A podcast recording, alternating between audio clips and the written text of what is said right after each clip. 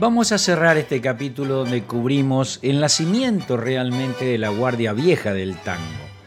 Hablamos ya de Ángel Villoldo, las apariciones del tango en Buenos Aires con mucho de impacto circense, y hoy también vamos a conversar sobre un músico uruguayo nacido en Paysandú, que a los 18 años se viene a Buenos Aires con experiencia en circo, en el Circo de los Podestá. Porque recordemos que ese circo rioplatense fue factor fundamental para el nacimiento de toda una modalidad de teatro de temática nacional. Ahí estaba la expresión de una realidad dolorosamente cierta, de un modo de vida y un sistema de valores, sentido no por las clases europeizadas, sino por las de raíz criolla. Hablamos de Alfredo Gobi, quien viaja primero en 1900 a España, pero en 1907, ya casado con su esposa Flora Rodríguez, viaja contratado por la famosa firma Gatti Chávez de Buenos Aires para grabar en forma exclusiva discos y cilindros fonográficos con canciones populares y sobre todo tangos. Junto con Villoldo, la pareja forma un trío que tuvo mucho éxito, no solo por las grabaciones que realizaron, sino por las actuaciones que tenían cantando y bailando en los centros nocturnos, sobre todo del barrio latino de París. Y esto es importante porque París, como lo hablaremos más adelante, le da certificado de legitimidad a esa música que todavía era rechazada en los centros elegantes de Buenos Aires. Villoldo y los Gobis colonizan París con sus tangos. Seguramente entre ellos interpretaban este que compusiera Villoldo y que escuchamos en la voz de Ángel Vargas, el portenito.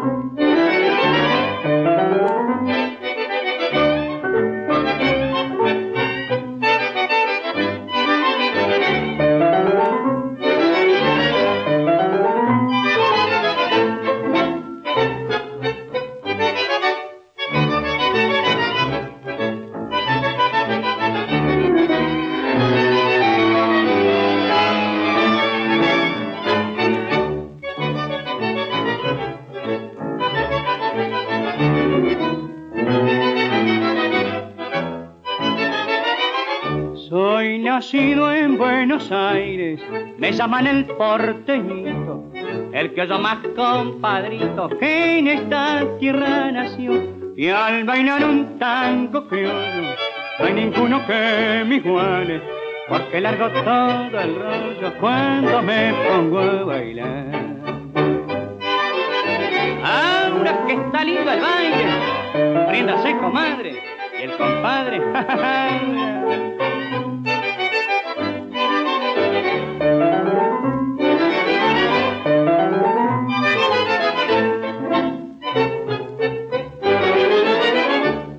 Soy un taura del 90, tiempo bravo del tambito, bailarín de mucha meta, forma seña el porteñito, y al bailar un tango bravo, lo hago con corte y quebrada, para dejar bien sentada mi fama de bailarín.